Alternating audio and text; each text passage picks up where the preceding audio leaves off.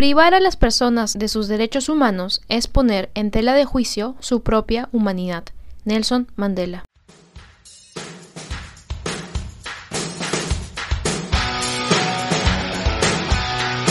Saludos a toda nuestra comunidad oyente del podcast Taos al Día.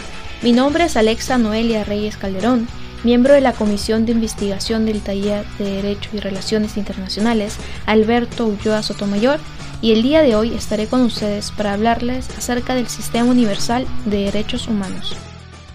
En esta oportunidad hablaremos sobre el Sistema Universal de los Derechos Humanos, sus antecedentes, funcionamiento, estructura e instrumentos. El fin de la Segunda Guerra Mundial y sus fatídicas consecuencias trajo consigo la transformación de las sociedades. Asimismo, el tema de los derechos humanos y la dignidad pasó a formar parte de la agenda mundial y de la preocupación de los estados. En ese contexto, el 24 de octubre de 1945 se funda la ONU donde la comunidad internacional se comprometió a no permitir nunca más atrocidades como las acaecidas durante la Segunda Guerra Mundial. Cabe mencionar que la precursora de la ONU fue la Sociedad de Naciones, organización concebida en similares circunstancias durante la Primera Guerra Mundial en el año de 1919. La comunidad internacional se dio cuenta que era importante concretar lo que se entendía por derechos humanos, tema que ya había sido plasmado en la Carta de las Naciones Unidas del 26 de junio de 1945. Se hizo necesaria la creación de un sistema que garantizara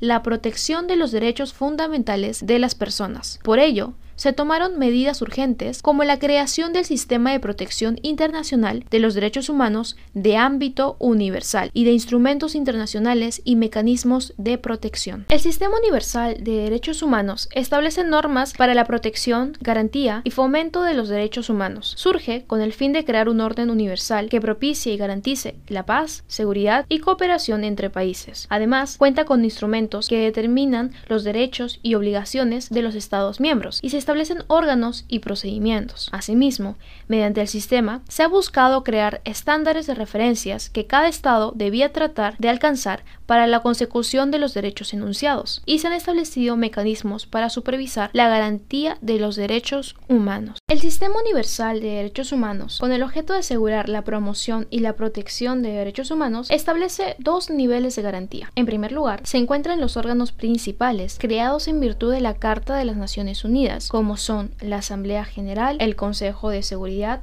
la Corte Internacional de Justicia, la Secretaría y la Comisión de Derechos Humanos, los cuales han asumido funciones de promoción y protección de los derechos. Y en segundo lugar, se encuentran los órganos de promoción y tutela de derechos y libertades, en virtud de los tratados de derechos humanos de la ONU. Ejemplo de ello son los comités de la ONU, que están vinculados a un tratado de derechos humanos como el Comité de Derechos Humanos, el Comité de Derechos Económicos, Sociales y Culturales, el Comité sobre la Tortura, entre otros. Entre los principales instrumentos de protección internacional de derechos humanos encontramos a los que conforman la Carta Internacional de Derechos Humanos. En primer lugar tenemos a la Declaración Universal de los Derechos Humanos, aprobada en 1948. Es el máximo instrumento de protección internacional de derechos humanos, que ha sido reconocido y aceptado como catálogo universal de derechos. La Declaración Universal resultó insuficiente para desarrollar todos los derechos fundamentales y fue necesario reforzarlo. Por ello, la Asamblea General adoptó en 1966 otros dos tratados conocidos como los Pactos de New York, que reafirmaran de forma jurídicamente obligatoria y a de medios de control procesales e institucionales los derechos humanos.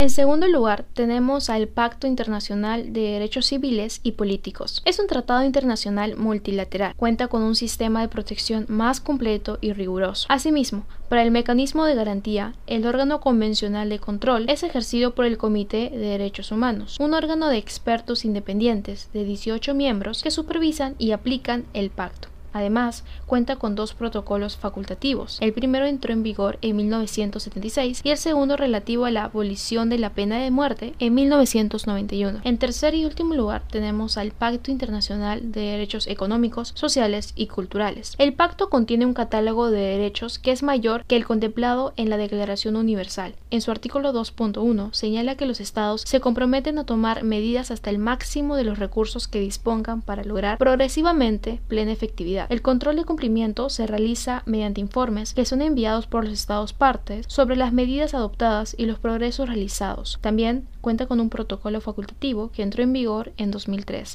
Esperamos que hayan disfrutado del tema desarrollado. Agradecemos que hayan podido escuchar los aspectos más relevantes sobre el Sistema Universal de Derechos Humanos y agradeceríamos mucho su apoyo comentando y compartiendo los episodios del podcast en sus redes sociales para así lograr que nuestra comunidad académica siga creciendo. No se olviden seguirnos para que no se pierdan los nuevos capítulos y secciones del podcast Taos al Día. También generamos contenido en nuestras redes sociales. Encuéntranos en Facebook, LinkedIn y Twitter como Taus UNMSM y en Instagram encuéntrenos como Gaceta Internacional. Les deseamos un buen fin de semana y esto fue Taos al Día. Muchas gracias.